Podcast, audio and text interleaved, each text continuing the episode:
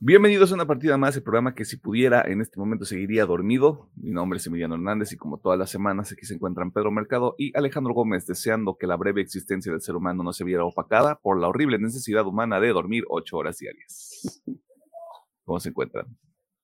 Todo chingón, todo mamalón. ¿Ustedes qué onda? Eh, bien, Agustín, cansaño, pero bien. Eh, sin comentarios. ¿Qué hicieron en la semana? Bueno, esta semanita terminé el Jedi Fallen Order. That's a pretty fucking good game. O sea, no creo que pueda agregar nada más a ese juego. Más que it's a pretty fucking good game. Y la historia está muy decente, así que ya. Estoy esperando el nuevo. Ojalá esté la mitad de chido que está el, el uno. De, de jueguitos le di un rato al oso para desestresar. Y creo que de juegos fue todo. De series, pues bueno, estoy viendo Succession, estoy viendo Barry. Y bueno, el tema de la semana, obviamente. De anime, pues bueno, lo mismo, el Doctor Piedrón, eh, Kuraku, Demon Slayer, a lo mejor se me va alguno por ahí. Eh, eh, es Jigo Ah, perdón. Este, bueno, Vinland, si se me está viendo el mm. mejor Vinland. Este, y creo que ya. O sea, estoy ponderando empezar Heavenly Delusional y Mashle, pero todavía no sé. Voy a ver si me lo aviento o no. Y ya, de hecho, fue todo, lo que esta semanita. Pedro. Mm, manga, eh, Jujutsu Kaisen y Chainsaw Man. Puro número de calidades. Eh, es el tema de la semana. Jugué unas cuantas horitas del Ghostwire Tokyo. Que sí me está gustando el juego, pero creo que su mayor defecto son los controles, porque todo lo demás sí me está gustando, pero como que el control sí se siente algo troncón, o más bien cómo manejaron el sistema de la cámara del juego. Y, y de animes, en mi caso nomás vi Demon Slayer y, y ya. Ah, y vi las esta semana, ya. Me encantan las luchitas. Ese es el término que usamos en el. El, argot. Sí. El argot profesional, las luchitas. Las luchitas. Ah, güey. Chingón. Un breve resumen de lo que pasó en las luchitas. Em, estas semanitas están preparando el DRAT. Como que existen todavía las marcas, pero ya no había una división de cada luchador está en una marca y ahorita van a volver a retomar eso, de que cada marca tenga sus luchadores exclusivos y creo que está mejor para que salgan muchos más en cada uno en cada programa, porque a veces en esta semanita sí de que sale aquí y también el viernes, como que ya están acomodando eso otra vez. Y, y pues estuvieron buenas las luchitas. Eh, mencionando así en general, eh, que no tengo contexto, la, el campeonato intercontinental, el general del ring Gonta con, contra Javier Maderas estuvo buena la lucha. También la lucha del señor Mark Riddle, e, el bro. Estoy seguro de que la gente que tiene contexto este, tiene un poquito más de emoción este, al respecto. Así que Ahí lo tiene, un breve resumen de las luchitas de esta semana. ok. Estoy viendo Barry, Succession, el tema de la semana, y ya. Eh, de anime, sí sigo viendo Vinland Saga. Este, ya me, hice la idea de que Nier Automata no va a regresar. Este, y se estaba poniendo bueno. ¿Qué más? Este, Demon Slayer, de mangas, Jujutsu Kaisen y Chainsaw Man, y ya de juegos, de nuevo le sigo pegando al, Rainbow Six Siege. Entré un poquito a jugar Halo Infinite porque pensé que todavía estaba activo el evento de la semana pasada. Oh, spoilers, no estaba ya. Y ahí tengo Requiem, este, pero me da cosita empezarlo porque si está tan heavy como dicen que está, este, necesito deprimirme un poquito más para poder entrarle bien a ese juego. Y ya, es todo. Es toda. ¿Algo más que quieran mencionar? Creo que no. Está cerrado tu micrófono, Gómez. Ah, mira qué cosas. Este. No, nomás tengo sueño. Ah. Vamos a terminar de grabar y nos vamos a dormir, güey. Ya. A Children. Pero aquí andamos haciéndole su contenido, así que vea los pinches episodios. Deje un pinche like un comentario, suscríbase, denle una calificación si lo está escuchando en una plataforma de audio. Este, ya no vean el episodio de John Wick, vean los otros episodios que sacamos en estas semanas. Este, ya dejen de John Wick en paz. Eh, este, sí, ya, a la chingada. Muchas gracias por estar pendiente del programa. Eh, vámonos a la sección de noticias porque entre más rápido terminemos, más rápido nos vamos a dormir. Yay.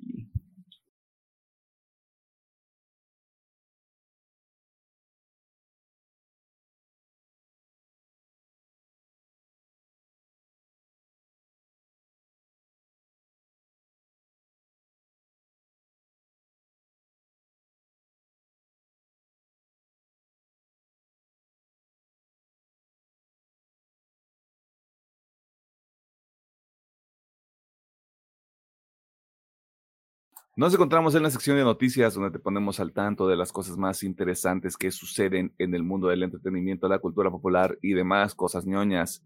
Y comenzamos esta semana con un poco de información del maravilloso mundo de los monos y monas chinas, porque se viene una cantidad considerable de contenido para que usted pueda disfrutar en el próximo cuatrimestre del 2023. Así que escuchemos al ingeniero y muchacho que disfruta de la colaboración entre Grupo Frontera y Bad Bunny, Alejandro Gómez. Este. Bien, pues este, como Crunchyroll dijo, güey, como que yo saqué un chingo de películas a inicio de año y no estoy monetizándolas ahora. Este, así que dijo, chingue su madre, vamos a meterlas todas a Crunchy. Eh, así que ahí les va. Básicamente, Crunchyroll, todo lo que es abril, bueno, todo lo que resta de abril, que ahorita van a ver, este, lo va a retacar de películas y todo empieza este 20, bueno, este pasado jueves, 20 de abril, si fue jueves. Si fue jueves. Sí. Sí, oh, Sí, mira qué chingón. Este, bueno, eh, el pasado jueves 20 de abril llegó la película de That Time Man I Got Reincarnated as a Slime, the movie. No tengo idea qué sea esto, pero supongo. Este, con, digo, aquí yo creo que lo, lo importante llegó con subtítulos y con doblaje.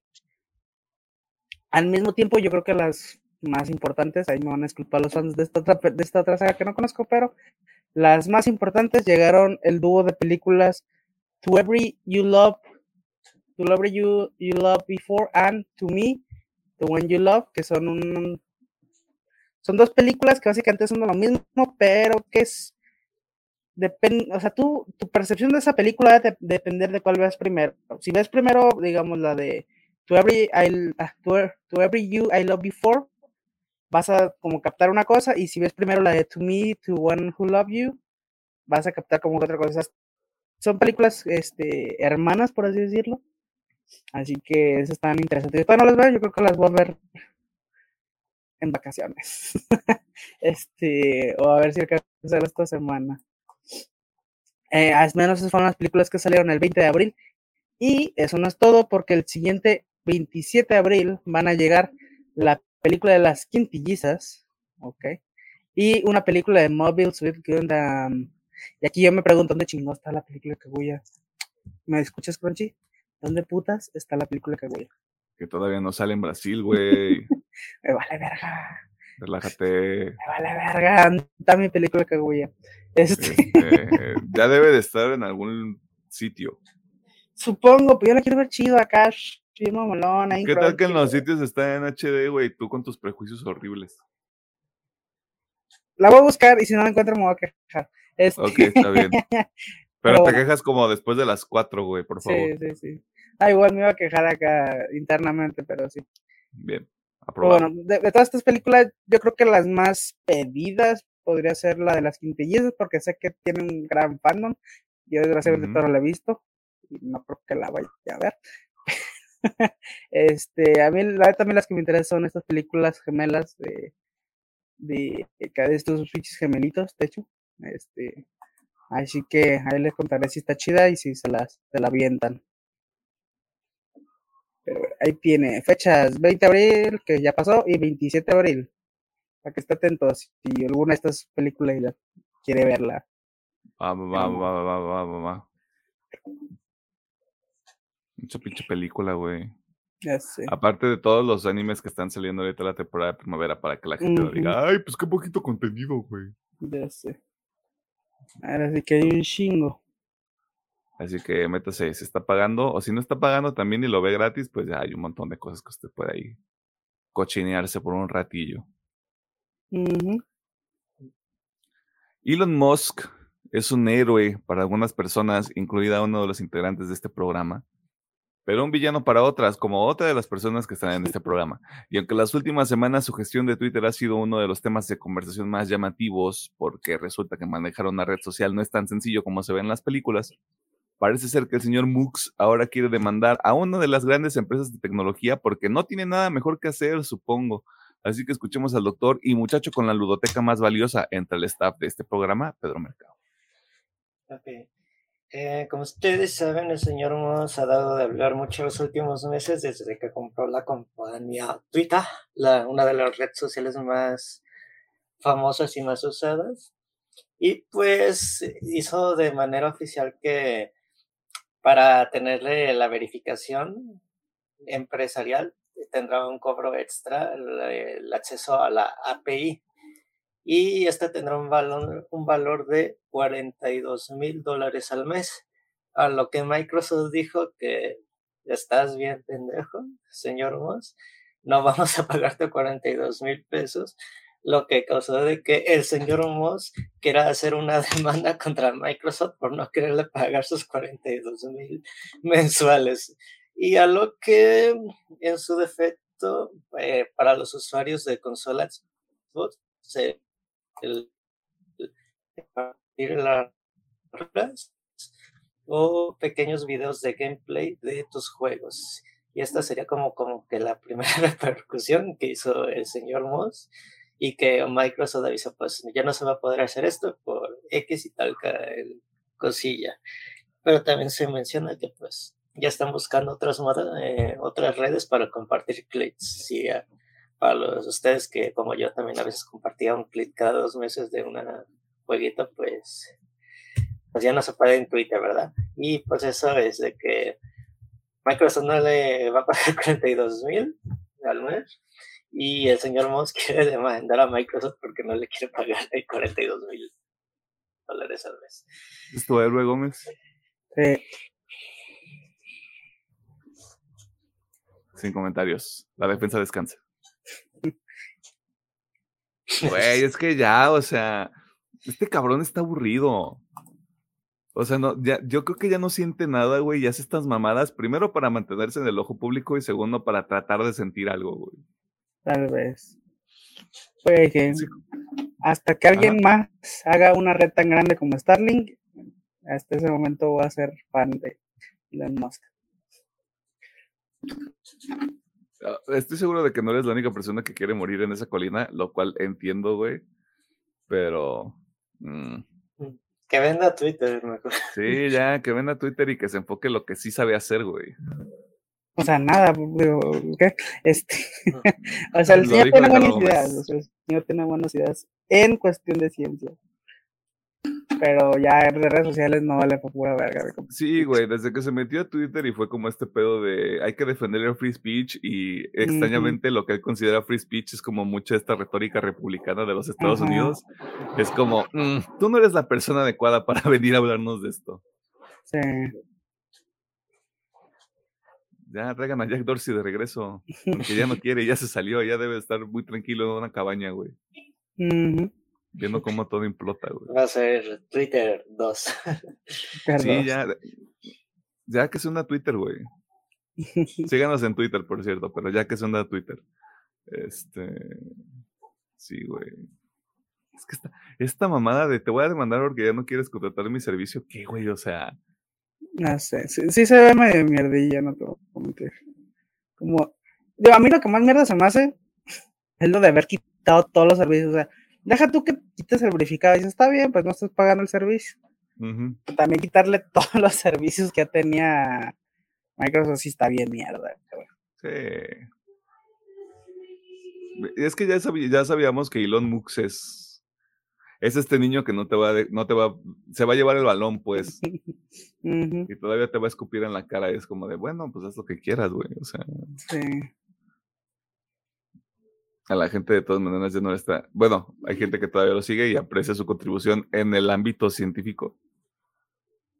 Pero este pedo, con- ni siquiera de las redes sociales, sino como este pedo de, güey, por tu rubro deberías tener como cierta relación de, no de, perdón por la expresión, chuparles el pito, pero respeto entre las em- empresas grandes, pues, o sea, de alguna u otra manera son tus colegas. Y es estas mamadas, pero bueno, ¿quién soy yo para decir ese este tipo de cosas, no? ¿A quién no le gusta el chismecito? Y es que lamentablemente tenemos que hablar, hablar de Marvel y en específico de una persona que actualmente es la figura más importante del universo cinematográfico que se encuentra en su quinta fase de la llamada saga del multiverso. Es correcto, tenemos que hablar de Jonathan Majors. Anteriormente le comentamos que Majors había sido arrestado por agredir presuntamente a una mujer de 30 años en la ciudad de Nueva York. Y aunque en su momento una persona que representaba al actor mencionó que él no había cometido ninguna falta y que tenían pruebas para corroborar su inocencia, nadie pudo ver venir la patada voladora que vendría en las próximas semanas. Un pequeño paréntesis, se dice que esta persona que fue agredida también estuvo en la producción de Ant-Man and the Wasp Quantumania, pero no se revela quién es. Un dato que le puede servir a usted para poder platicar en las próximas semanas. Eso también. Y es que se ha confirmado que más supuestas víctimas de Major se han reunido con el fiscal del distrito de Manhattan para, para colaborar en la construcción del caso contra el actor. Todo esto de acuerdo con información que comparte la revista Variety. Este, y claramente el equipo de rela- rechaza los señalamientos y esperan que el actor sea exonerado. Esto sería el próximo 8 de mayo, cuando tengan su primera comparecencia con relación a este caso. Pero aquí no acaba todo porque el actor Tim Nicolai señaló a través de su cuenta de Twitter que Majors es un sociópata y un abusador y está loco. Este, haciendo alusión a que sí hay más víctimas de comportamientos similares, los cuales han sido de conocimiento de la comunidad actoral en la ciudad de Nueva York. A todo este torbellino también se suma que la persona que se tomó muy en serio el papel de Kang el Conquistador ha dejado de trabajar con un par de agencias publicitarias. Campañas en las que se esperaba su participación han sido canceladas o han dejado a un lado al actor en luz de estos eventos e incluso hay varias producciones que se dice están esperando ver qué ocurre con este caso para determinar qué pasaría con estos proyectos, incluido ahí este, lo que pueda pasar con las siguientes películas de los Vengadores, porque se dice que Disney nada más está monitoreando el caso Ujú. Y muchas otras productoras están viendo qué hace Disney, no precisamente para seguirles el paso, sino como para saber para dónde medirle el agua a los camotes, pues, en otras palabras. Ok.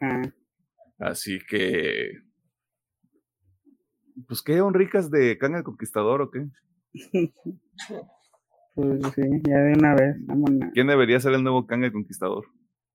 Eh, no sé. Mm, ¿Quién será bueno? Ah,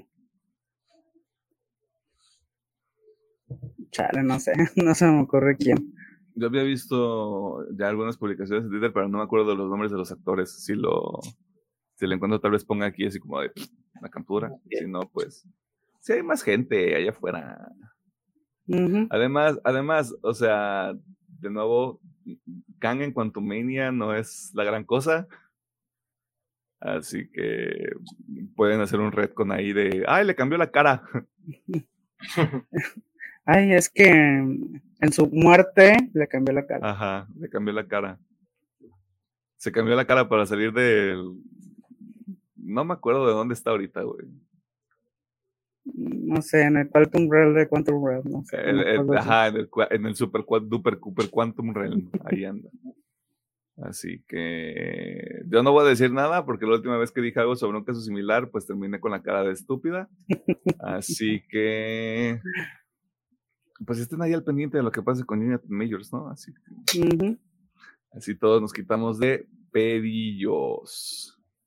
Pasando a temas más amables, los videojuegos. Esta semana hubo diversos movimientos en la juegosfera, desde adquisiciones hasta showcases para títulos que veremos en los próximos meses, pero escuchemos al ingeniero Gómez mientras nos explica qué ocurrió esta semana.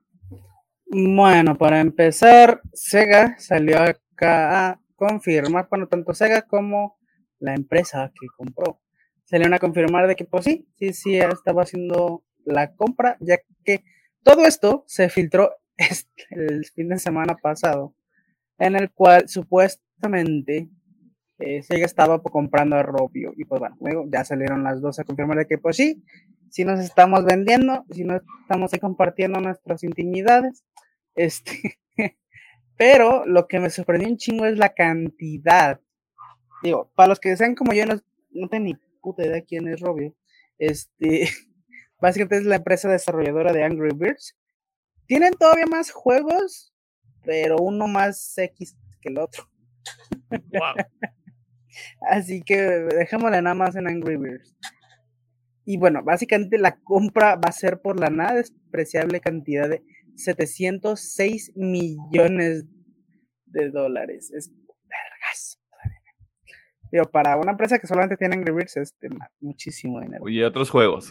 Y otros juegos, pues, again, uno más gris que el otro.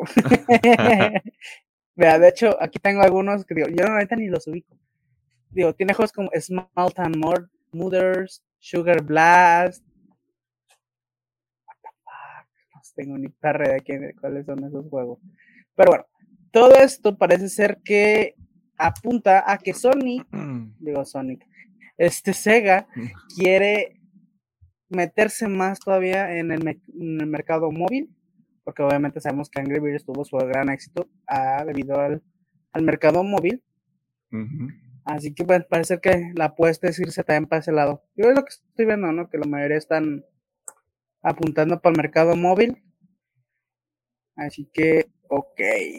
Digo, todavía no se sabe cuándo se va a realizar la compra tal cual, pero pues ya dijeron que sí, o sea que ya están perfilando todo y que ya más falta hay que den los últimos detallillos, pero pues ya quedó, básicamente ya, ya se vendieron, ya se compraron, ya, ya, ya hay dinerito en bolsas de, de esos güeyes. Ya se metió el papeleo, ya nada más es que lo anuncian formalmente. Sí, exactamente. Ya nomás han, por ejemplo, ahí todo el proceso formalmente ya. Shishi. Bien, siguiente noticia también de compras. Mira qué cosas. Este. PlayStation compra Firewall Studios. Básicamente, pues igual, este, Sony anunció que estaba comprando esta desarrolladora y que básicamente llevaban un acuerdo de dos años. O sea, llevaban ya rato como platicando este pedo.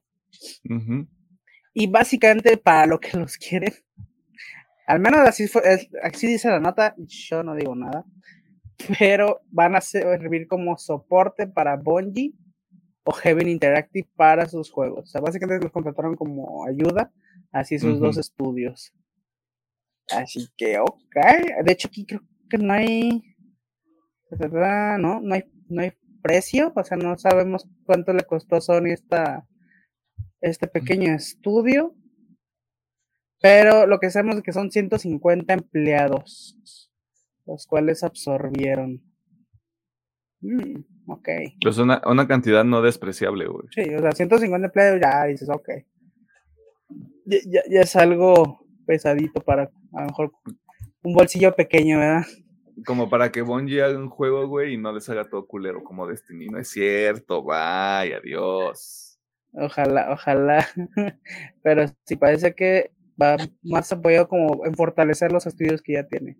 Entonces, como dice aquí, va más enfocado a Bungie y Heaven Interactive. Pero bueno. Y por último, hubo showcase de Street Fighter 6, en donde anunciaron chingos de mierda, que obviamente si quieren mucho detalle pueden ir a ver. El de este estuvo bastante chido, yo, vi esa madre. Pero anunciaron mucho el World Tour, que obviamente va a ser todo este torneo que va a estar, pues, por meses, ¿no? Tipo antesala al Evo. Dieron, este, más detalles sobre gameplay que al chile se ve bien raro, güey. O sea, ese pedo de que tú estés en una ciudad y vayas por la calle y te agarres a vergas con el primer tipo que te topes, me dio mucha risa y también se me hace medio raro. Pero Como bueno, en la vida real, mi hermano. pero bueno, lo que leí en el chat que está madre, le da sentido al nombre de la serie, ¿no? Street Fighter, peleas callejeras o... Sí, te agarras a vergas en la calle con el primer tipo que veas. ¿no? Este, Oye, me viste feo. Hay que pelear. Ya sé. Eh, obviamente eh, mencionaron mucho lo que son el nuevo estilo de controles de jugabilidad, porque si son asiduos a esta madre, pues saben que, bueno, no nomás esta madre, sino todos los juegos de pelea, saben que ahorita está muy de moda el meter como el modo fácil, como de, ah, nomás presiona X tres veces y eso es un combo bien mamalón, ¿no? Como para que los nuevos puedan defenderse de los pinches viejitos que nomás se la ven ahí, ¿no? y que no tienen más juegos, este... Es que hay unos pinches bien enfermos, güey, que nomás juegan a esa madre. Los que tienen su control de arcade, güey. De arcade. Digo, yo también, pero yo juego otras cosas. Este, Ah, digo, ¿qué? Perdón. digo, acá. eh, y obviamente se anunciaron el pase que van a tener, este pase con distintos, ju- distintos jugadores nuevos. Y ahí les va, digo, yo no, la verdad, aquí sí los nombres no me los sé. Ay, yo lo perdí, ¿dónde está? Ah, ajá. Aquí está. Rashid, no sé ni quién putas es, va a ser el que va a llegar en el tercer trimestre del 2023. Aquí va a llegar en el cuarto trimestre del 2023. Ed va a llegar a principios, que es el primer trimestre del 2024. Y la, obviamente Akuma, que creo que es la que más le duele a la gente porque va a llegar bastante tarde. Pero bueno, Akuma va a llegar en el segundo trimestre del 2024. Básicamente completando el primer año de personajes que tendrá el juego. Y yo creo que lo que más llamó la atención fue que la demo, hay una demo, ya está disponible tanto para PlayStation 4 como Pla- PlayStation 5.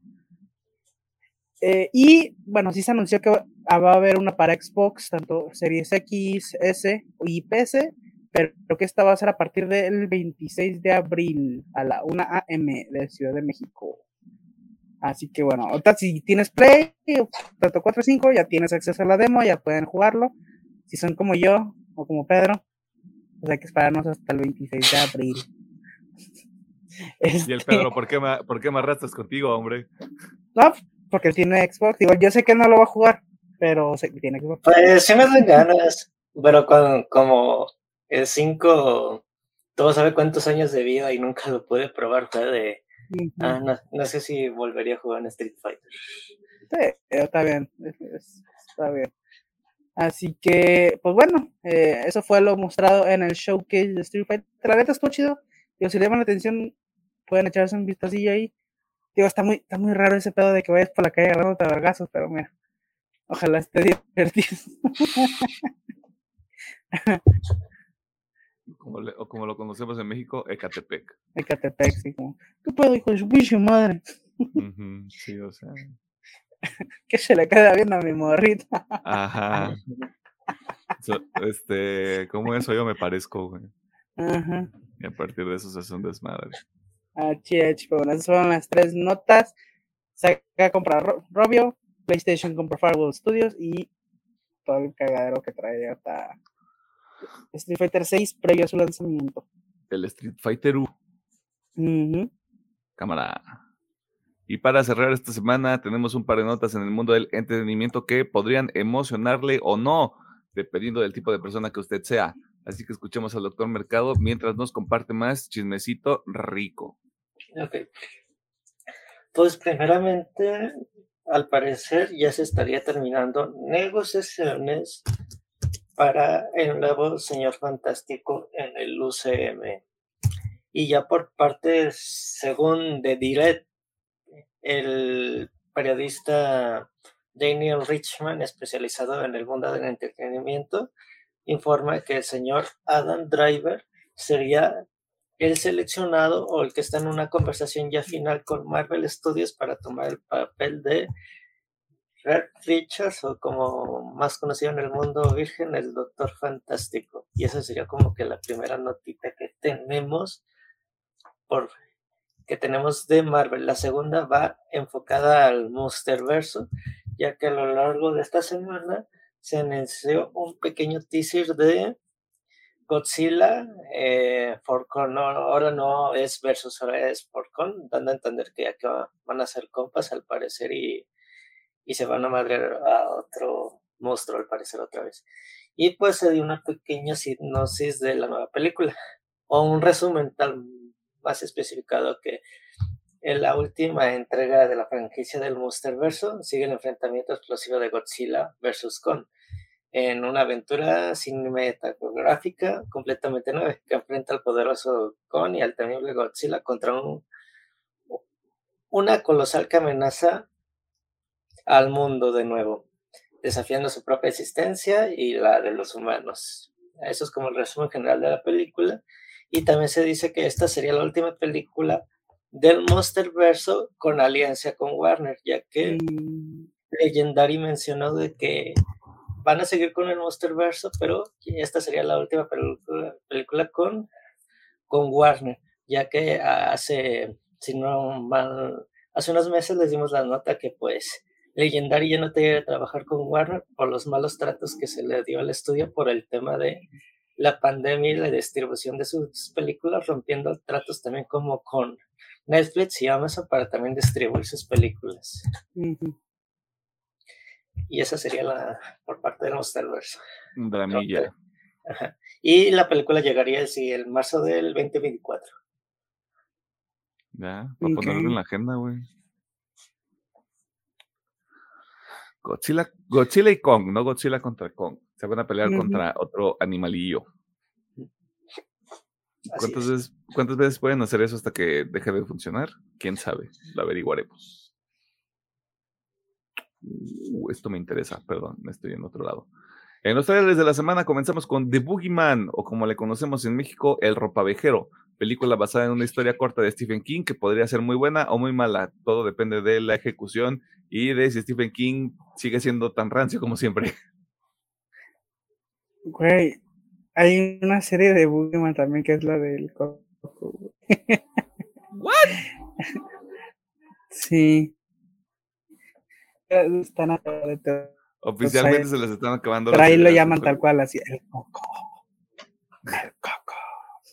Es el coco, güey. Insidious de Red Door, otra película de una franquicia de terror que no supo cuándo detenerse, pero miren, ¿quién soy yo para juzgar? Si usted ya, si usted ha seguido esta franquicia, pues seguro la va a ver, y si no, pues esta información no le interesa. Por último, Fast X o Rápidos y Furiosos 10, La venganza de Aquaman, una película que usted seguramente quiere ver o que de plano no le interesa. Y ya, son todos. Bueno, el teaser de Godzilla y con el nuevo imperio. ¿Un taller de la semana? Híjole, este. Yo creo que me voy a ir por Insidious, no es porque la primera está chida. Yo por el Pokémon. Pues hay triple empate, Rápidos y Furiosos 10. Nada puede detener a la familia, hombre. Solo el cansancio, pero sí. Sí. Y pensé que ibas a decir otra palabra con can. Y yo, wow, wow, wow, wow, wow.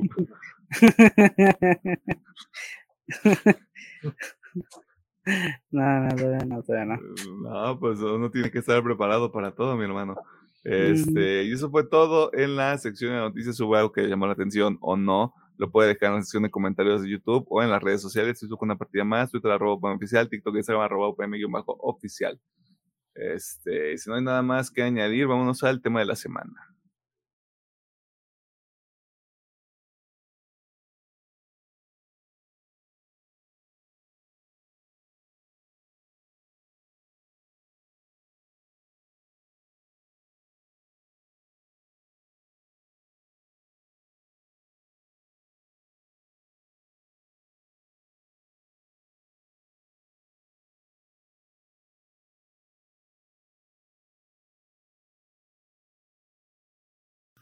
Nos encontramos en el tema de la semana y en esta ocasión vamos a platicar sobre otro producto de Star Wars porque es nuestro programa y no nos pueden detener. La tercera temporada de The Mandalorian o Las locas aventuras de Pedro Pascal como figura paterna, pero menos mainstream porque nadie decía lo mismo con las temporadas anteriores de esta serie, pero estoy este, explicando de más. La serie fue creada por Dave Filoni y protagonizada por el papá del internet Pedro Pascal junto a Katie Sackhoff, una de las matriarcas de la ciencia ficción, quien repite su papel de Bo-Katan Chris, Chris, Chris, de la serie animada de Clone Wars. Todas las otras personas que salen no son consideradas protagonistas por alguna razón que desconocemos, pero pues ahí están Giancarlo Esposito, Emily Sualo, Carl, Carl Weathers, Katie O'Brien, Mercedes Barnado y unos cameos interesantes por ahí. ¿De qué se trata la tercera temporada del Mandaloriano? En esta ocasión seguimos a Din Djarin en su misión para volver a ser reconocido como un mandaloriano por su clan después de las transgresiones cometidas en la temporada anterior. Quitarse el casco frente a un montón de gente, pues, o sea, muy, muy medio oriente de su parte, la verdad. Usted ya sabe qué va a ocurrir a continuación. Si por algún motivo no ha terminado de ver esta temporada del Papá Luchón Galáctico, no sabemos qué hace aquí, pero gracias por acompañarnos mientras hablamos a detalle y a calzón quitado de lo que ocurrió en los ocho nuevos episodios que usted ya puede ver en Disney Plus o, en su defecto, en el Internet. Pero antes, permítanos darle un veredicto breve. Ingeniero Gómez, doctor Mercado, ¿vale la pena? ¿Vale la pena realmente ver la tercera temporada del mando? Sí. Sí, sí, sí. O sea, como alguien que, aunque ya casi, casi estoy con un pie dentro de, de ser considerado fan. Pero bueno, todavía como alguien ajeno a, Star Wars, puedo decir, sí, la neta, Mandalorian es de esos este, IPs que se están manejando bastante bien. La tercera temporada, al menos a mí sí me gustó mucho. Este, y pues bueno, ya sí vio, o sea, si ya vio dos temporadas de Mandalorian, ¿por qué no ver una tercera, no? O sea, ¿qué lo detiene? O sea, sí había las dos primeras, amén. que la detiene. O sea, tiene lógica lo que dice. Sí, sí, si ya estás en el barco, ¿por qué no seguir en el barco? ¿Por qué no seguir? Exactamente. Es como, ah, tercera temporada me tiro del barco. No, güey, pues ya no sigues hasta que tú toques tierra, chingue su madre. Pero bueno, ah, digo, fuera de eso, a mí sí me gustó. Digo, aunque ya, la neta, ya, ya me siento con un pie dentro del fandom de Star Wars, así que. No lo hagas. no lo hagas, güey. Así que lo digo yo, sí, yo, no lo hagas. Pedriñi. Eh, también lo recomiendo. Esta temporada también me gustó mucho. Y más que nada, otra temporada del mando siento que es una temporada del universo de todo el grupo de los Mandalor- Mandalorianos, a mi parecer. Mm, Y a mí se me latió, pues. Y pues a ver qué para el futuro del mando, porque al parecer creo que. No sé si, si, si esta es la última temporada. O va a haber una- cuarta. ¿Sí? No me acuerdo. No, o sea, ya, ya está, Ya está está confirmado. que está en desarrollo. Supongo que cuarta, y pues como hablamos unas semanas, pues ya la película, supongo. Es que la, la película no tiene fecha. O sea, la película se está haciendo ujú. Y si le quieres sacar el dinero a esta vaca sagrada que se llama Star Wars, vas a hacer mínimo dos temporadas de Ahsoka, güey. Mínimo, Las sí. películas no tienen fecha. No, de hecho no. Es que de hecho creo que todavía se están pensando de, ¿ya sacamos la película o nos aguantamos otras? Ujú. Ya sé. Todavía es buen Nada. momento, no. Digo, sí me gustaría volver a ver una película de Star Wars en el cine, pero creo que hasta eso sí están meditando muy bien si ya hacerlo, si lo van a hacer bien o irse a las prisas otra vez. Están viendo si los fans se les bajó el coraje. que Todavía no. Ah, sí, este, spoiler, spoilers, algunos no. Yo no sé si pagaría por ir a ver una película de Star Wars ahorita, güey. Yo, dep- o sea, si me dicen, la película va a ser, por ejemplo, tipo, o sea, va, va a aparecer Ma- Mando, bueno, Din Djarin, va a aparecer Ahsoka, va a aparecer Bo-Katan Kryst, que ya son personajes que digo, ah, mira, ya, ya me encariñé con ellos. Obviamente va a aparecer Grogu, y es como, sí, sí, iría a verla. Pero ya si me dices, ah, va a seguir, esta, ¿cómo se llama esta morra? Y No me acuerdo la, la última protagonista. Ahí me Rey. Rey. Si me dicen, "Ah, es que todavía va a salir Rey, si es como, ah, amén. A lo mejor la veía que está en Disney Plus. Mm, Pues es una de las películas que viene, güey, así que ¿Sí? Uf, sí. ¿Ves cómo no nos pone atención, Pedro? No, o sea, sé que viene la película de Mando, sí, pero ¿viene otra película con esta morra? Eh, Son tres, güey. O sea, una película donde vas a ir Daisy Ridley como rey, y la película de Dave Filoni y otra, y otra película. La, La de, de- lo que hizo Logan. La de James Mangold. Sí, Ajá. que esa va a ser otro pedo más aparte de estas Ah. cosas. Mira, yo nada más porque a mí que me gusta. vaya vea, las Ajá. vea y me diga, está chida y solamente quiere pagar. Y la- las vamos a poner en el calendario, mi hermano, no te apures. No. Me voy a enfermar ese día. apures, ¿vale? ni tiene- Ni tiene fecha ahorita las películas. Ah, Sí, está bien. Eso es Es más, es más, eh, Visions, pues, como que si te casa algo de High. Sí. Vision sí la quiero ver. Pues ya la próxima, en dos semanas, güey. Ay, sí se ve muy chida. Bueno, eh, señora Emily, Este, este, que recomiendo o no recomiendo, te mando el logo. este, Ah, sácalo, sácalo. para, para mí es un suave no. No es un, no es un agresivo no, es un suave no. Porque mm, siento que está más débil que las otras temporadas, güey. Hay, hay más escala en cuanto al conflicto, Pero creo que lo que a mí me llamaba más la atención del, del mando originalmente era que era su propio, era su propio pedo, estaba como contenido en su propio mini universo, que sí tenía las referencias como al canon grande, pero nunca se involucró como en, como en este pedo como de la gran escala, siempre fue como muy personal. Eh, y, justamente por la relación entre, entre Din Djarin y, y en su momento lo que conocíamos colectivamente como el bebé Yoda.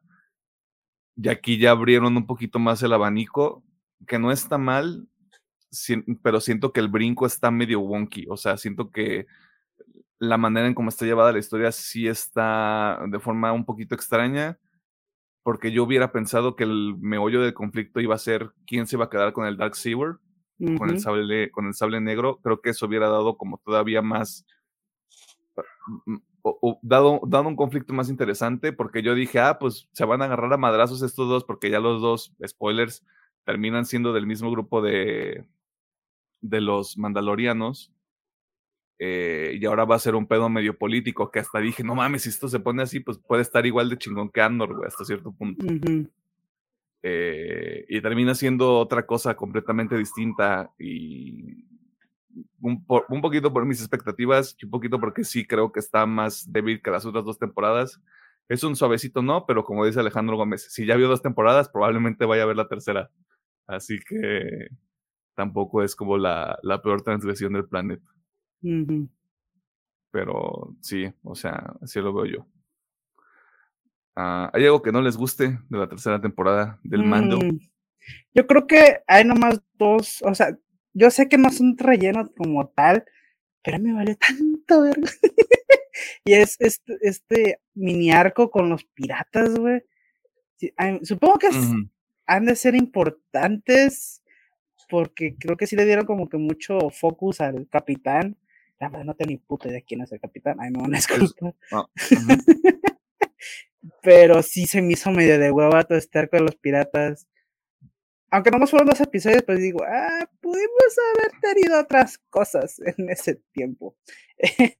Este, yo creo que nada más. Todo lo demás, la verdad, sí me gustó, porque se enfocó mucho en los mandalorianos, que yo vengo diciendo desde que estamos haciendo este programa, quiero ver más de los mandalorianos. O sea, digo, a mí me gustaría todavía ver más sobre todos esos cuentos que tienen de, ah, mira, la guerra civil de Mandalore y obviamente la pelea del imperio contra los mandalorianos, bueno, más que pelear la pinche exterminio que se avientan. O sea, yo quiero ver más eso, pero, o sea, me alegra estar viendo más contenido de mandalorianos así en general, de todos los clanes. Así que la neta, la neta, nomás esos dos de, de los piratas que, eh, como que no me valen ver. Es que fí- fíjate que ese es, o sea, uno de los puntos que a mí me llaman la atención porque eh, en, en el penúltimo episodio te revelan que todo el pedo de los piratas lo traía Moff Gideon. Ajá. que, spoilers, Moff Gideon está de regreso y solo sale en los últimos dos episodios.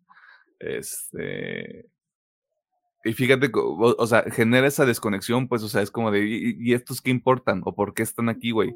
Y te lo medio explican al Ajá. final, y, al, pero es al como de, principio yo decía, ok, es Ajá. que, o sea, los piratas es viene porque pues, es para que ellos tengan su casita ahí en Navarro, ¿no? Nevarro, bueno, Sí, ¿cómo se pronuncia? Nevarro. Navarro. Nevarro, eh, Nevarro, o sea, este, que dije, "Ah, ok, está bien, pero ya después el siguiente episodio es que, pues, como que vale verga, vámonos a Mando, Es mándalo. que, es que no hay, ajá, es que eso es a lo que voy, no hay una consecuencia, güey. De nuevo, o sea, está chido que ya haya como este pedo como de un conflicto más grande, pero si no impacta de ninguna manera o no, o no me, no nos dejas claro como cuál es el impacto de esto, güey, pues vale verga, güey, quiero ver al mando. Sí, O como Así que- decían en el meme, güey, quiero ver al bebé. sí, sí, sí. Así que, o sea, para mí nada más esos son esos dos episodios que la verdad sigo como que me valieron vergas y total. Y a lo mejor son personajes importantes, digo, no sé. No son. Ah, bueno, este, la verdad no sé. Digo, el diseño de este güey estaba medio wonky también, así que me. Me recordaba un poquito al Something, pero como Sí. con low budget.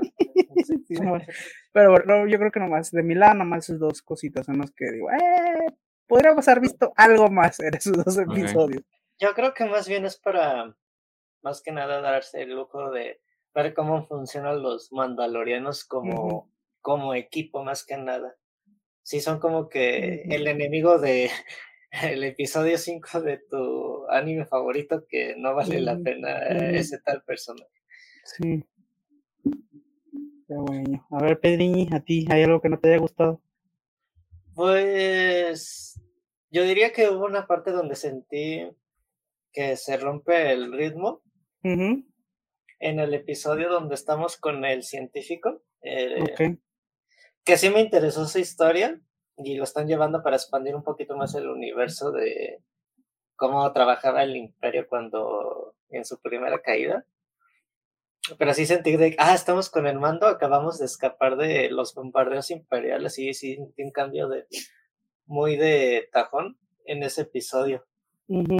Y también el episodio donde sale el cameo de Jet Blood, que no se me hizo malo porque, tío, sí, tal vez también ya lo habías comentado, pero me alegra que pues, también en esta temporada se exploraran más planetas en Sí, el mundo de Star Wars y que gracias a Dios ya no estábamos en un desierto. sí, ya no estamos en Tatooine, gracias. De Tatooine Gracias, no, van, de chingado. Tatooine no van a estar hablando pestes, güey.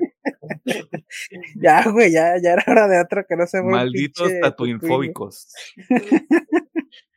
No sé qué por el planeta, pero se me hace chido que por fin ya fuimos a Mandalore, está, na- en Navarro, fuimos a, un- a este, donde estaba la casa de Bocatán, que era pues Noruega, Una luna, sup- ¿no? Algo sí, así. una, lu- sí, una luna.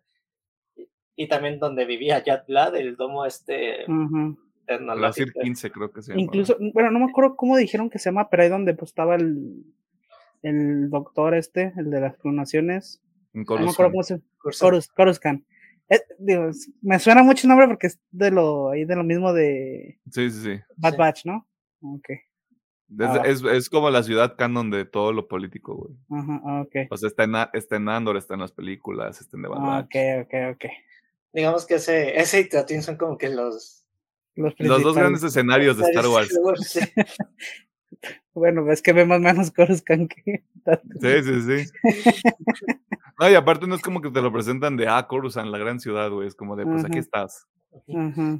Y tío, es, esos dos episodios serían como mi quejita porque cortan un poquito el ritmo porque en uno de eh, acabamos de escapar y el otro es de tú eres Bocatan, tú eres la que va a unir a, lo- a todos Ujú. nuestros pueblos y pues Din Djarin pues, te va a echar el, Al paro. el paro con tus con tus ex compañeros que son bien bien Bien culeros. bien güey, bien merdillas, güey. Se dice, no pasa nada. Tío, y ser- esa sería como mi, mi principal queja de esos episodios que sí siento que pues, cortamos un poquito el ritmo. Ujú. Pero digo, también está padre que expandan un poquito más el universo porque supongo que van a retomar luego esta línea de argumental del doctor con esta Ujú. morra culera que le freguió el cerebro. Oh, sí, ah, nomás para hacer el comentario, sí se me hizo como que esa sí se me hizo muy estúpida, ah, pues me quiero quedar porque es mi amigo, ah, ok, me voy por un café, aquí están mis controles totalmente solos para que los puedas manipular. Esta persona me dijo que es su amiga, esta persona no le va a hacer nada. Un poquito de Star Wars en nuestro Star Wars. No importa que ella pertenece al imperio. No creo que haya nada. ¿Qué es lo peor que podría pasar? Ay, le fueron el cerebro al muchacho. Digamos, eso se me hizo muy tonto y sí se me hizo como de villano animado de Sí, villano, que se hace remolinito en el bigote, güey. Ajá, sí, sí. como no, nomás he sido la comparación de que a mí me gusta mucho la película, la primera película de Wonder Woman, pero los, los primeros malos que salen cuando cierran el cuarto y se lean y es de yo, ja, ja, ja, qué pedo. Ah, ja, ja, ja, somos bien malos. Sí, así, ok. Sí. Risa malvada. Inserta risa malvada. Está como muy comic book y ese pedo. Ajá. Sí, digamos como que eso tampoco me late tanto cuando le abrí el cerebro bien fácil, nadie se dio cuenta. Ok. Ok, a ver, señor, usted. Sáquelo de una vez todo. El pinche guion está wonky, güey. No es cierto. Este, la historia está wonky, güey. O sea, yo me voy a morir en esta colina si lo tengo que hacer solo. Sí está wonky porque, de nuevo, creo que esta es, esta es la temporada en la que hacen esa transición de ya no es la historia del mando, es la historia, es la historia de este cabrón que está dentro de este conflicto más grande. Es todo el universo de Star Wars, que es a lo que va a llevar la película. O sea, con ese, con ese contexto lo veo así y es como de. O sea, las ambiciones eran grandes, güey, pero creo que la historia no acaba de cuajar, güey cómo, cómo entra Moff Gideon al final, a mí no, o sea, no me encanta, o sea, a pesar de que Giancarlo Esposito lo hace bien, no me encanta, no me hace sentido. Es como de siempre estuvimos en Mandalore y nos robamos el Beskar, güey, es como de, ah, o sea, todo está off screen, o sea, no, no pudieron hacer como una suerte, güey, hay, hay episodios que duran media hora o sea, la otra media hora, güey, es como de, güey, muéstranos que llegaron estos cabrones y hicieron su desmadre, güey. O sea, deletréamelo para mí, que soy un niño de ocho años, güey. Este. Para, para llegar en contexto y decir, ah, esto está ocurriendo acá. Ya hay como unos, ya hay un riesgo ahí inherente, güey. O sea, de que dices, ah, van a recuperar Mandalore. Y luego recuerdas, ah, está este Moff Gideon ahí, güey. Se van a armar los guamazos, güey. Y hacen como este reveal en el penúltimo episodio y es como de, ah, esto está medio baratón. O sea, de nuevo, ese, ese, conflicto al final a mí se me hace que está muy barato. Eh, lo que pasa en los primeros dos episodios con la parte de, voy a ir a, ¿cómo son? Las, las aguas, no sé qué, iba a decir aguas benditas, pero sé que no son las aguas benditas. A las minas de Mandalore, a las aguas Sí, las aguas no sé qué, tienen un, tienen un nombre muy. ¿No eran aguas místicas? ¿Se sabe qué ver? No, no, es que no me acuerdo, güey. Eran Mystic Water, según yo. O sea, según yo la, la traducción era Mystic Water. Las, aguas vivas. Ah. ah sí. Living Waters, ya. Yeah, Living, Waters, las aguas vivas, este, en las minas de Mandalor. Este, a mí me hubiera gustado que lo hubieran, que se hubieran tomado un poquito más de tiempo y que sí me hubieran dado como una construcción con Bo Katan y con el mando, porque para el episodio que ya están en, en Mandalore y que lo quieren recuperar, es como de, y yo te voy a ayudar, y yo soy tu, tu, tu súbdito leal, y no sé qué, yo como de, está bien, pero no más construido este pedo lo suficiente como para que yo te crea que el vato que es un mercenario y que se preocupa por ser un papá luchón, ahora se va a sumar a la causa de esta chica, güey que hasta este momento es una persona que tenía pedos con él, güey. O sea, sí, pero es que yo creo que más que apoyarla, sabe que pues están buscando un hogar y creo que es lo que él quiere. Digo, al final nos lo muestra, ¿no? De que pues se va con Navarro y quiere pues darle pues un lugar en paz donde pueda educar a Grogu. Así que siento que va más por ese lado. Sí, pero ¿por qué te vas a Nevarro y no te quedas con los de Mandalor? Pues porque, pues porque ya. es que, oh, ajá. No, es que no sé, pero tal vez sí está muy sacado de la manga que hasta la misma Herrera te diga, ocupas llevarte al niño a conocer el mundo para que puedas seguir aprendiendo a ser un mandaloriano como lo hicieron contigo.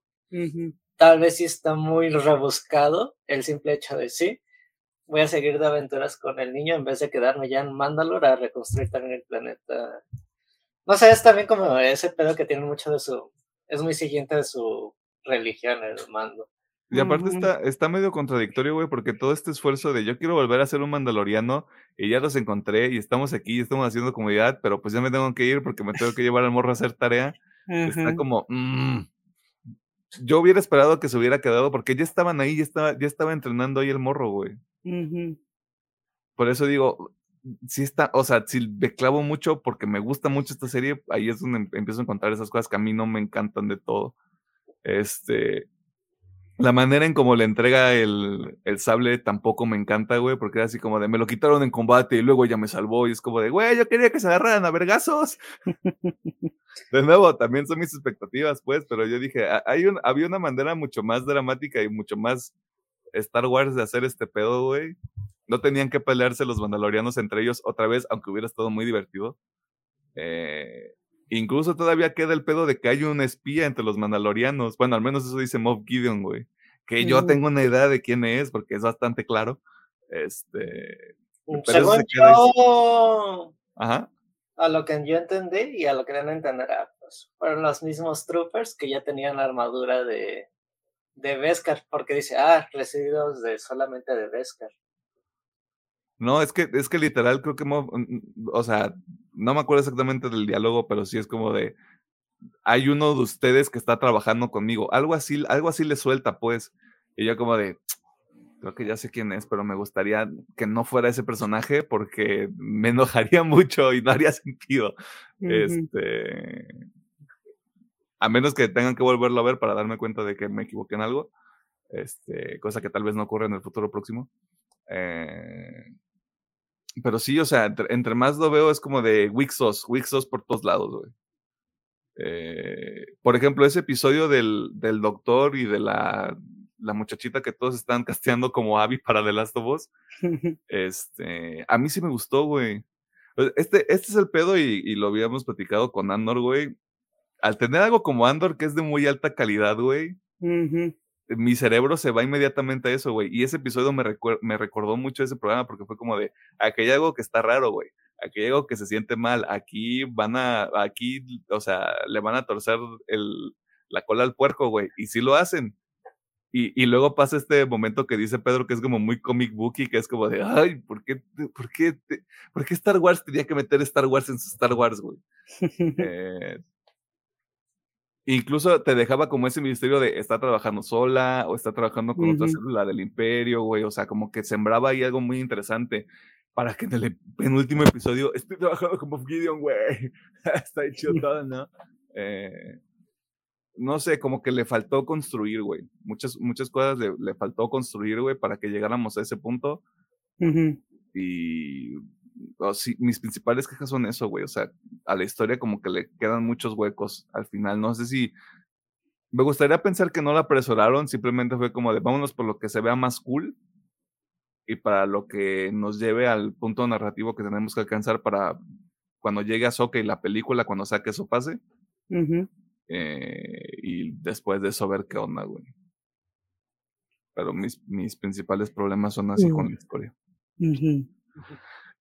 Y ahora pasando a otro lado, que si les gusta de Mandalorian 3 o S3 o la T3. Pues bueno, justamente lo que acaba de comentar, ¿no? O sea, a mí me gustó mucho que nos enfocamos en el clan, bueno, los clanes, mejor dicho, de los mandalorianos. Donde, ah, ok, este, vemos que pues todavía está este grupito de los, no me sé los nombres, así que voy a decir, el grupito de la Herrera. Eh, eran los rinocerontes, ¿no? Ok, los rinocerontes y los búhos, entonces creo que la los, otra... sí, los búhos nocturnos. Sí. Ok, bueno. Eh, esos. me gustó mucho y obviamente el que, ah, es que pues vamos a juntarnos, güey. O sea, ya estuvo chido de que estemos regados por el universo, este, valiendo verga, este, siendo nada más mercenarios cuando pues somos un pueblo bien chingón, este, y hasta el imperio nos tenía miedo que, que nos, este, nos tuvieron que bombardear. Así que me gustó, o sea, me gustó porque realmente plantea un grupo muy poderoso hacia futuro. De que chingo a Mandalorianos, güey. Eh, podría ser algo interesante. Eso, digo, yo creo que es lo que más me gustó. Obviamente, pues, Din Djarin y Grogu creo que pues, siempre se roban las temporadas. Aunque ahorita sí estoy como de, o sea, quiero ver cómo Grogu sigue su entrenamiento Jedi sin un maestro Jedi. Aunque supongo que eso lo vamos a ver ya en el viaje que van a tener en la siguiente temporada. Bueno, en las siguientes temporadas. eh, Boca Tan me gustó tal mucho su personaje porque sí es como, ah, esta es la líder de este pedo. Sí, o sea, estoy muy de acuerdo en que está muy wonky el cómo le entregan el Dark Sable. Sable. So, eh, pero digo, eh, está bien, güey, o sea, funciona para la serie. Es un momento bonito que, que hace que la relación de estos dos güeyes se vaya cimentando un poquito más. Y al final diga, sí, güey, pues son bien compis, güey. Así que cuando uno de los dos se ocupe ayuda, pues ahí, van a ir a rescatarse uno al otro. Que, por eso me gusta. Y. ¿Qué más? O sea, todo esto del doctor a mí también sí me gustó mucho. Porque sí, tal cual también me recordó a. A este Andor, pero también me gustó porque dije, ok, nos vamos a centrar también en los malos, no nomás vamos a ver la historia de los buenos, ¿no? Es como, ah, mira. Digo, falta más porque sí me gustó más saber cómo llegó esta morra a Coruscant, qué pasó después de que el imperio cayó y la atraparon, bla, bla, bla.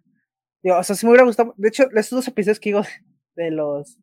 Eh, de los piratas. De los piratas, si me hubieran metido más de Coruscant y esta morra, a lo mejor de cámara ah, está haciendo esto, o está trabajando con estos güeyes.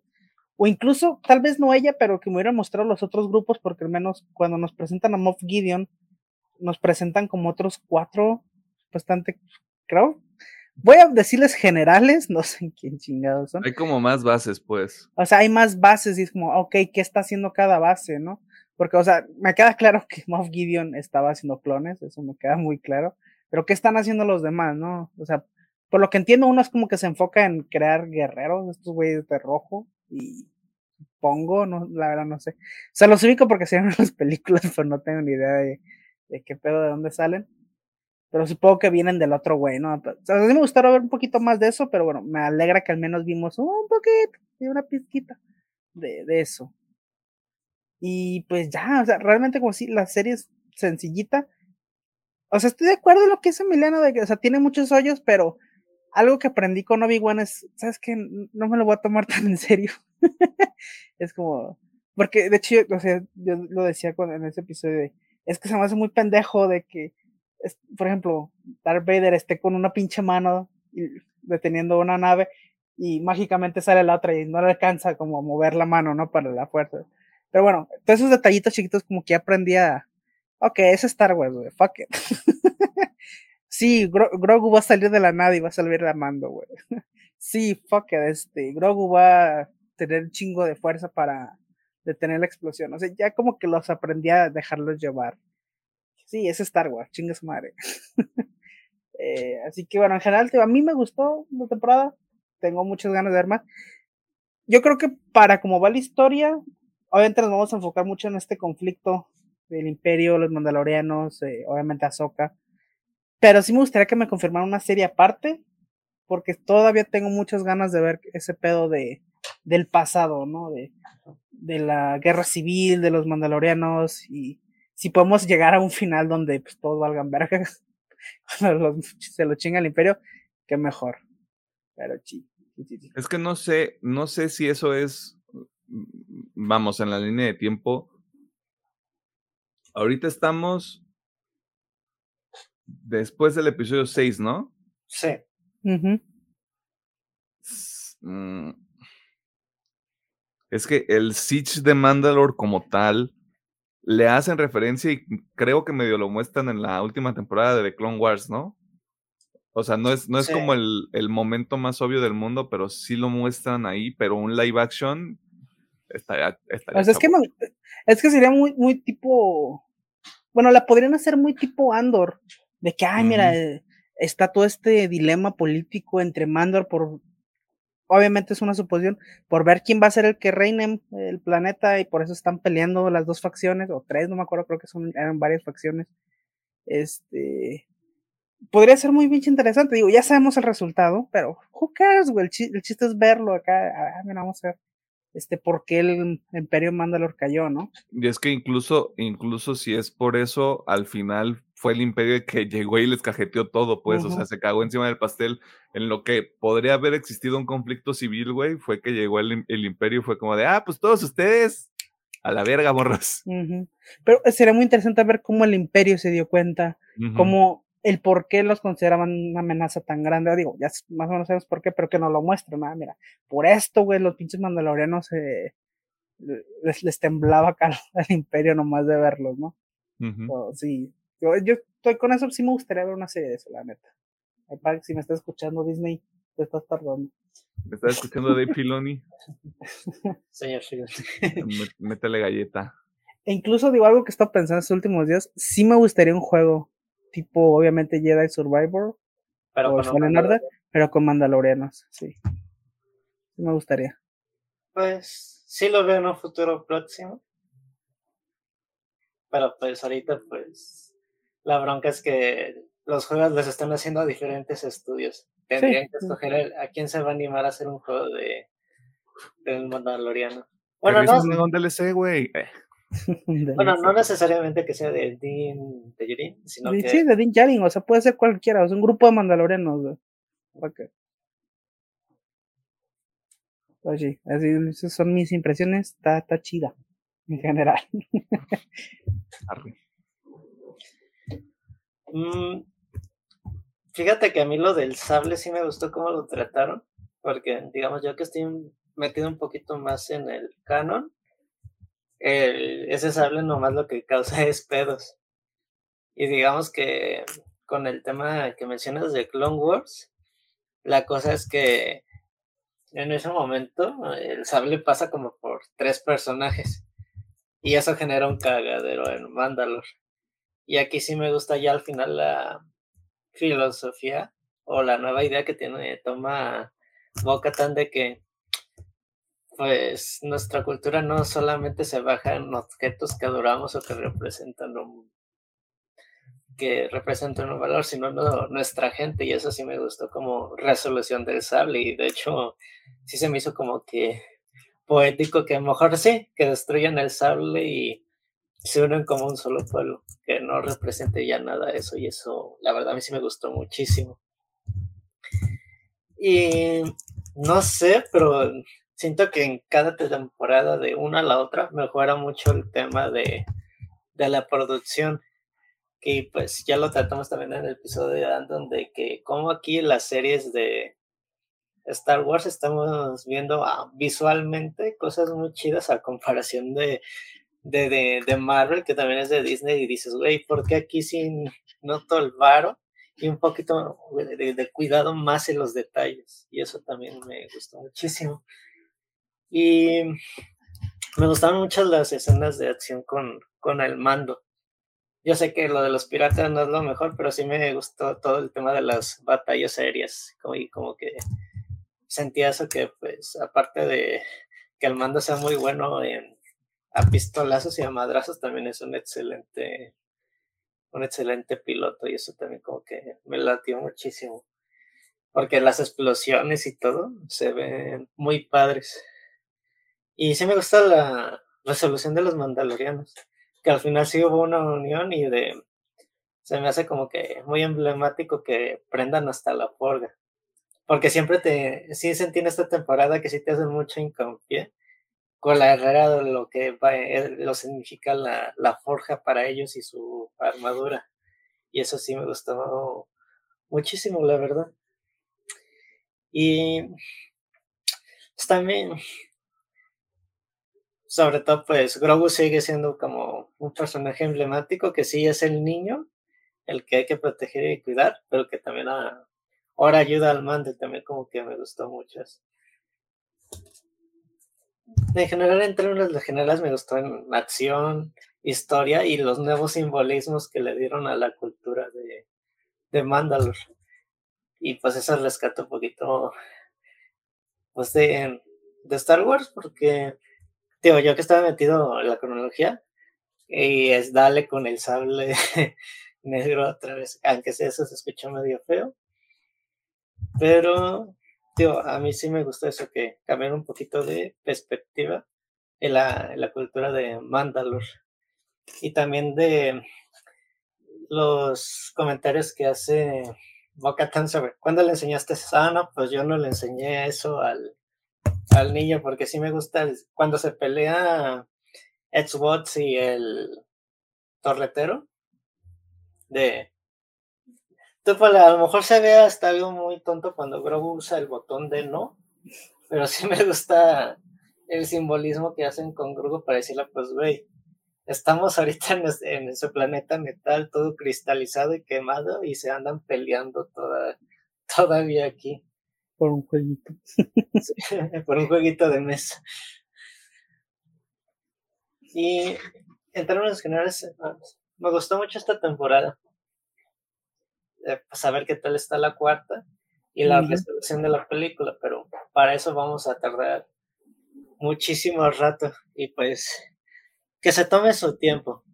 Si para esta temporada se tomaron dos años, creo que puedo esperar otros dos años para una siguiente temporada del Mandaloriano sin problema. O si no, pues un episodio especial como lo hicieron con Boba Fett, si la, si la gente se altera mucho. Sí, yo no quiero nada de Boba Fett ya, gracias. Sí, yo nomás estoy hablando de los dos episodios donde se le... Incluso, qué bueno que mencionas Boba Fett, güey. Porque, si recuerdan, Boba Fett en algún punto se convierte en el Mandalorian 2.5. Incluso creo que esos episodios que usaron en The Mandalorian 2.5 en Boba Fett podrían haber estado muy bonito en esta tercera temporada, güey.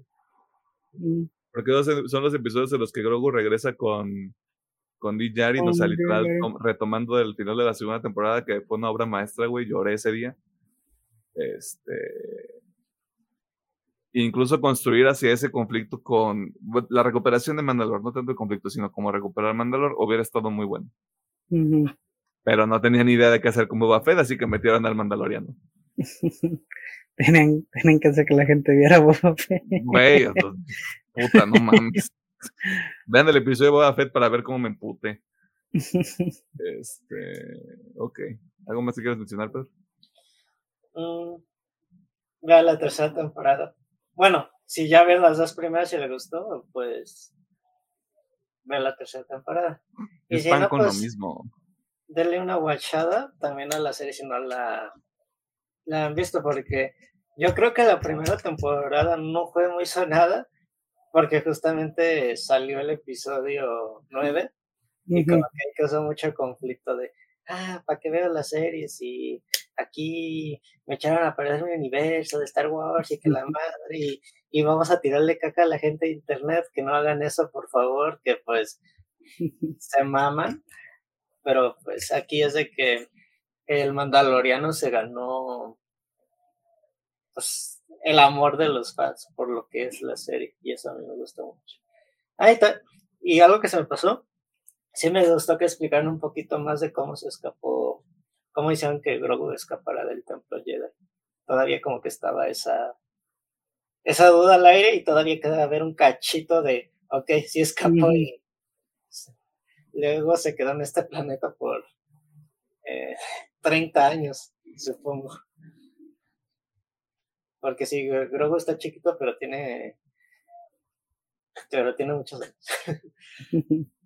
De hecho, estoy viendo, y la primera temporada del Mandaloriano empezó antes de que saliera el episodio 9. O sea que si no vieron el Mandaloriano por, por no ver este, el episodio 9, pues vean el Mandaloriano mejor. Sí. Y hagan de cuenta que el episodio 9 no pasó. Güey, es que desde que, desde que supe que existió el, el guion de, de lo que hubiera sido el episodio 9, Duel of the Fates, me hubiera cambiado para siempre.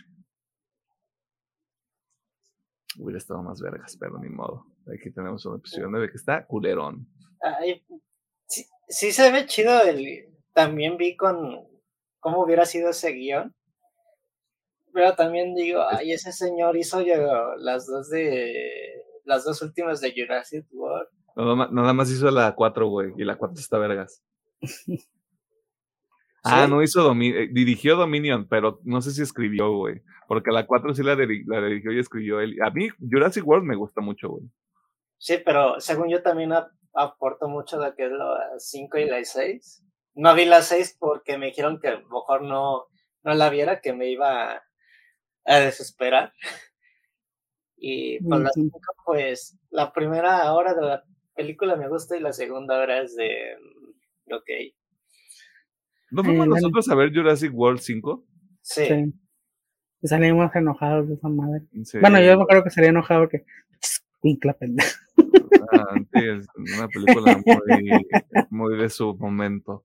Bueno, pues sí, escri- escribió las películas, pero, di- pero dirigió este la 4, pero es que las ideas que tenía para, para el episodio 9, güey, hubiera estado violento ese pedo. Hubiera Sí. estado muy violento, güey.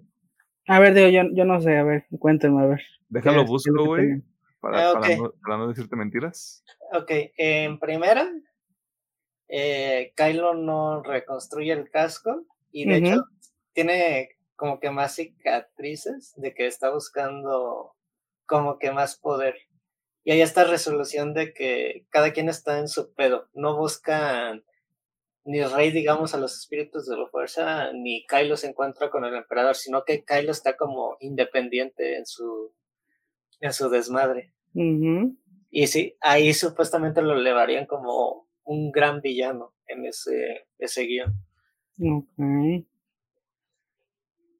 O sea, está, eh, o sea, toda la situación, todo el contexto está muy cabrón porque en es, o sea, retomamos desde lo que pasa en el años después del episodio 8 y el general Hawks, el pelirrojo, el que lo hace en un pinche personaje de cómic en, en el episodio 9, que lo hacen un pendejo, aquí él se convierte en el canciller, güey.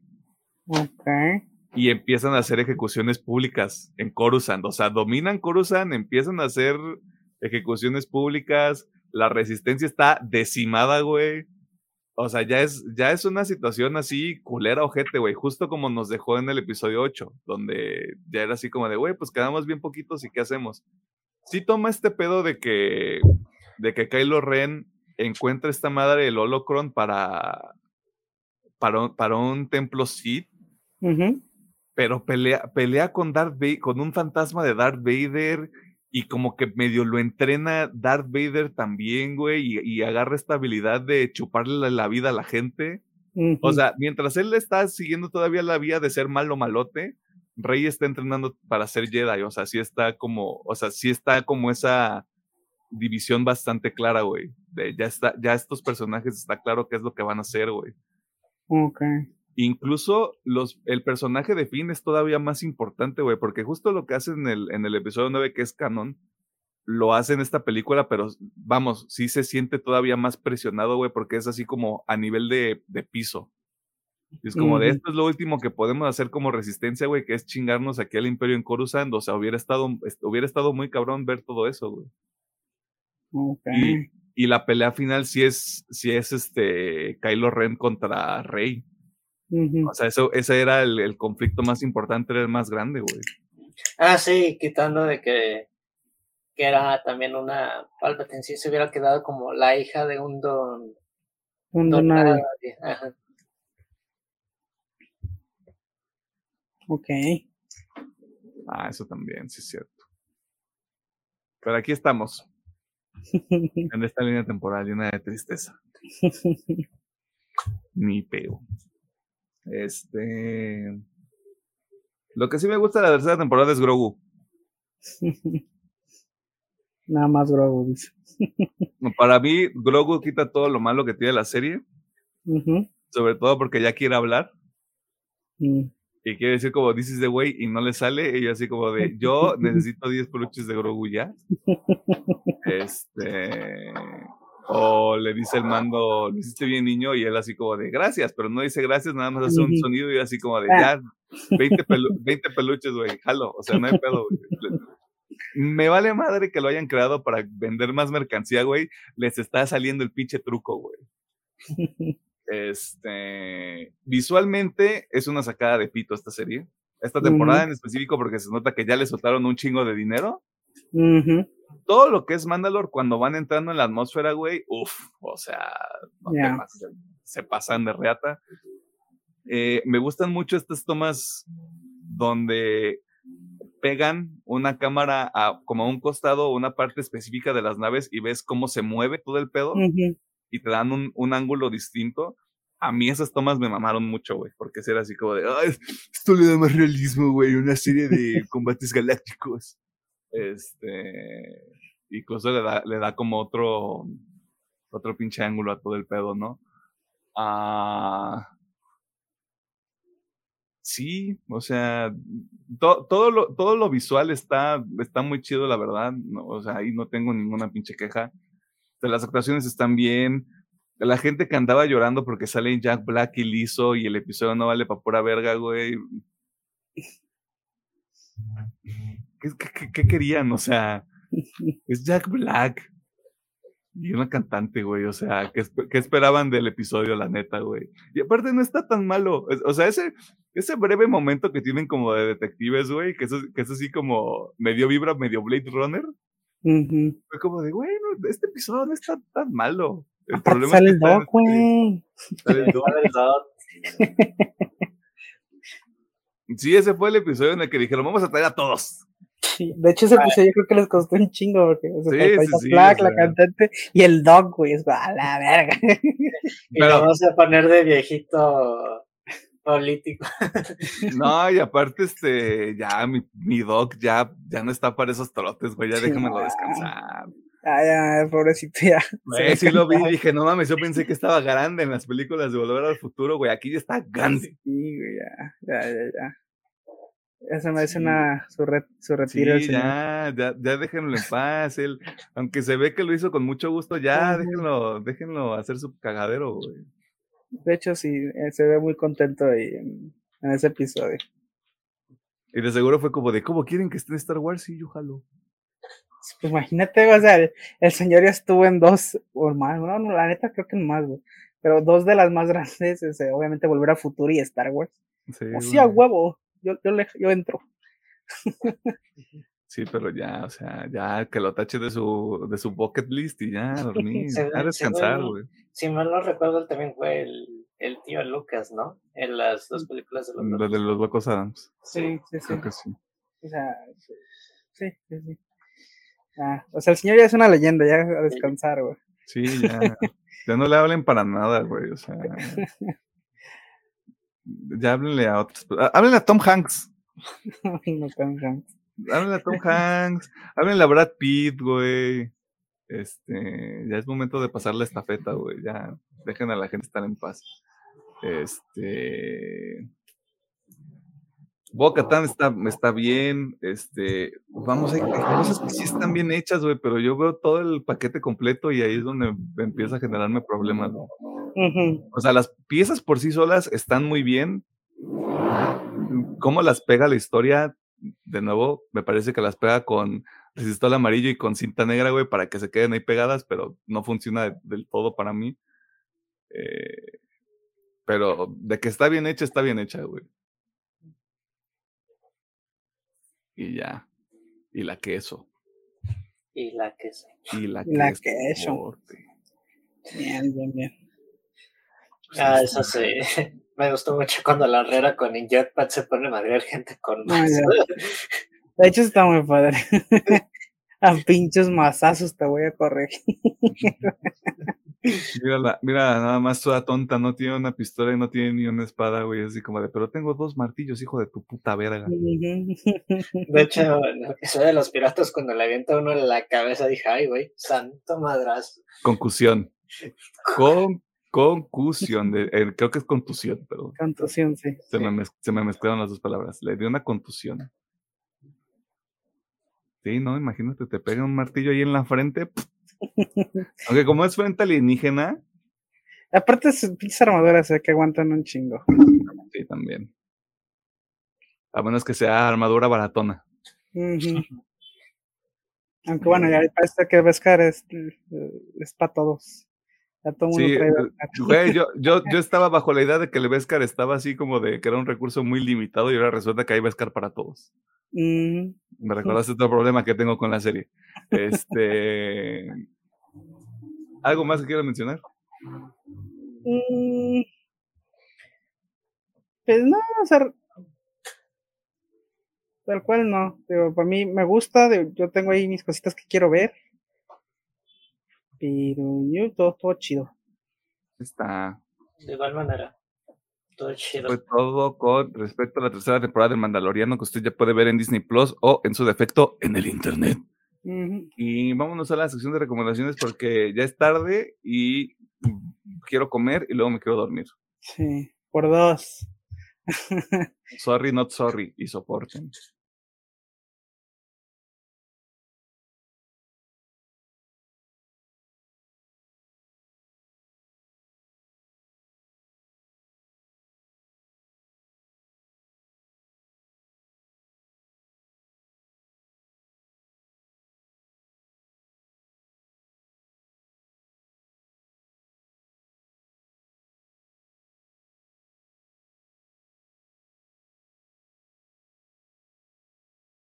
Nos encontramos en la sección de recomendaciones que también funciona como el cierre de cada uno de estos episodios mágico-musicales, donde nosotros hacemos cinco cosas. Las primeras tres usted ya sabe cuáles son.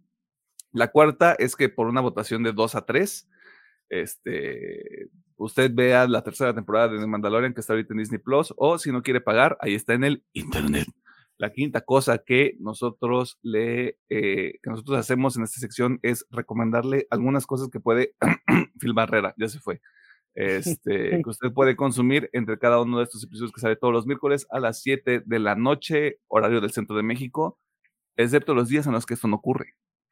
¿Tenemos algo que recomendar? Yo voy a recomendar dos rolitas que salieron esta semana.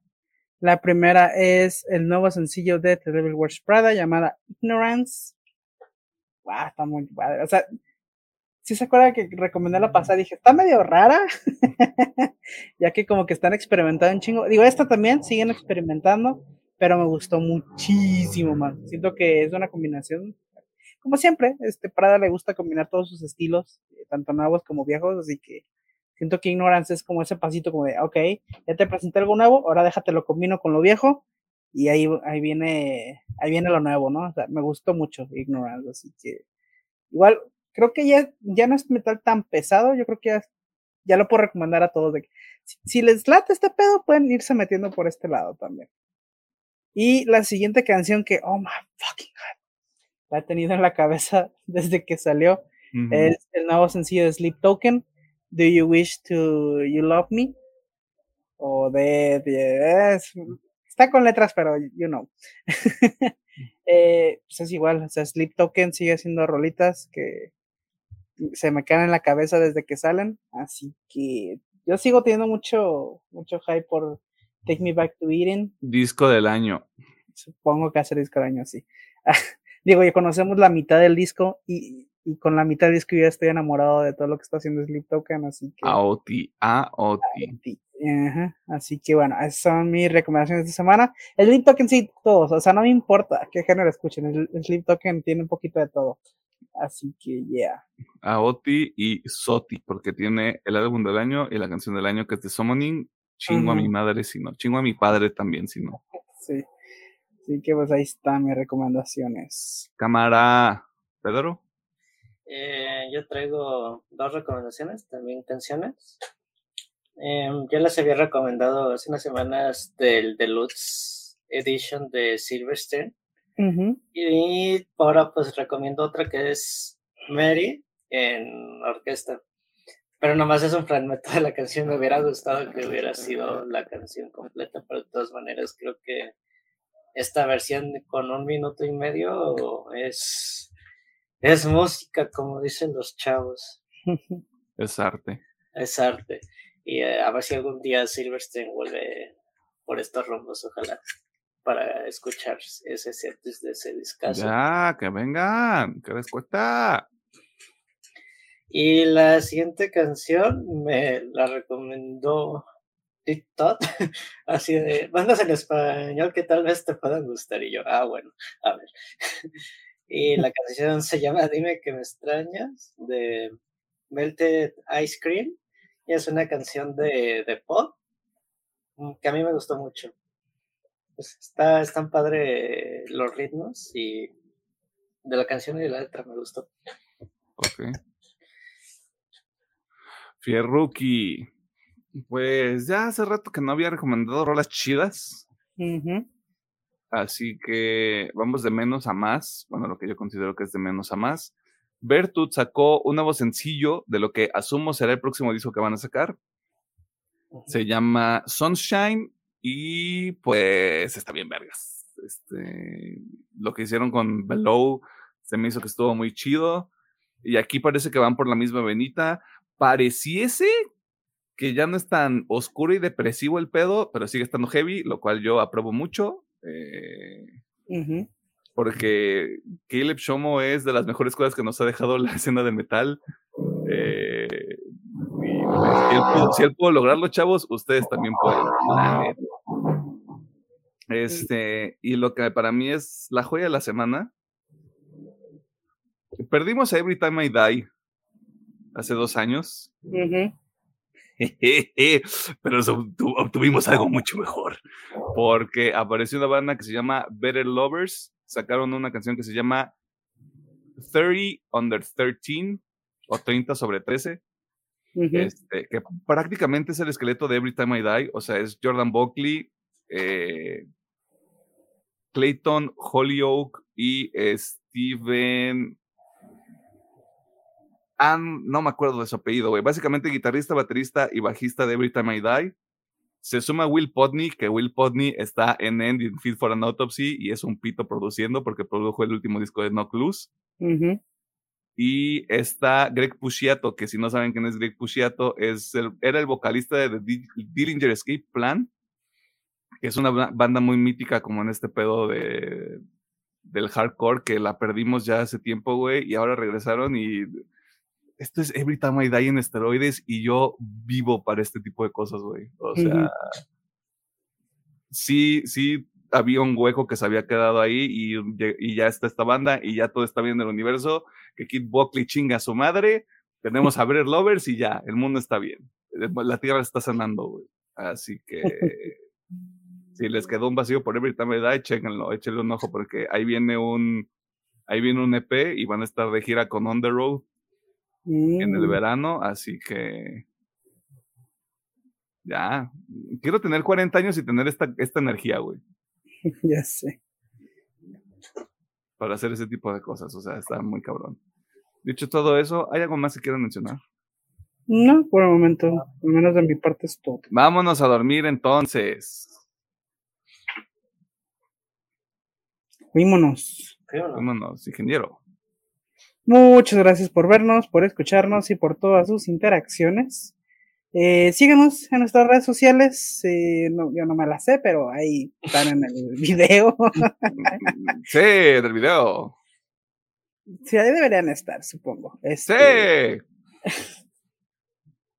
eh, pero bueno, sigue nuestras redes, vea los videos, vea, bueno, no vea, escuche el podcast también, ya sea en su plataforma favorita. Estamos en varias. Si no estamos en alguna que usted use, ahí nos dice y se trabaja, supongo. O lo ignoramos, ¿no? O sea, depende. O sea, es estas cosas como de, ay, yo, los, yo quiero escuchar el podcast en Sean Flom y Sean Flom nada más es una persona, pues. Sí, sí, pues es una aplicación, las aplicaciones no cuestan, o sea, cuesta el servicio. Ajá. La aplicación no cuesta. Ya sé, pero bueno, se le agradece mucho que esté ahí pendiente. Eh, que tenga una bonita semana, ya sé si trabaja, estudia o si no hace nada. Y pues nosotros nos vamos y regresamos la siguiente semana con contenido medio ñoño. No, yo no es ñoño. No, no es ñoño. ñoño. ñoño, ñoño, Pero bueno, bye. Es una sorpresita. Este, y usted, si usted está en México, ahí viene la quincena y disfrute su puente. Ay, sí, qué rico. Sí. Disfrute su puente. Irónicamente, irónicamente no te dejan, no te dejan trabajar en el día del trabajo. Ya sé, qué cosa. Pero mire, de hecho vamos a grabar en Puente, así que ¡yay! ¡Yay! Todo bien. Yeah, bye. Bye. Bye, con.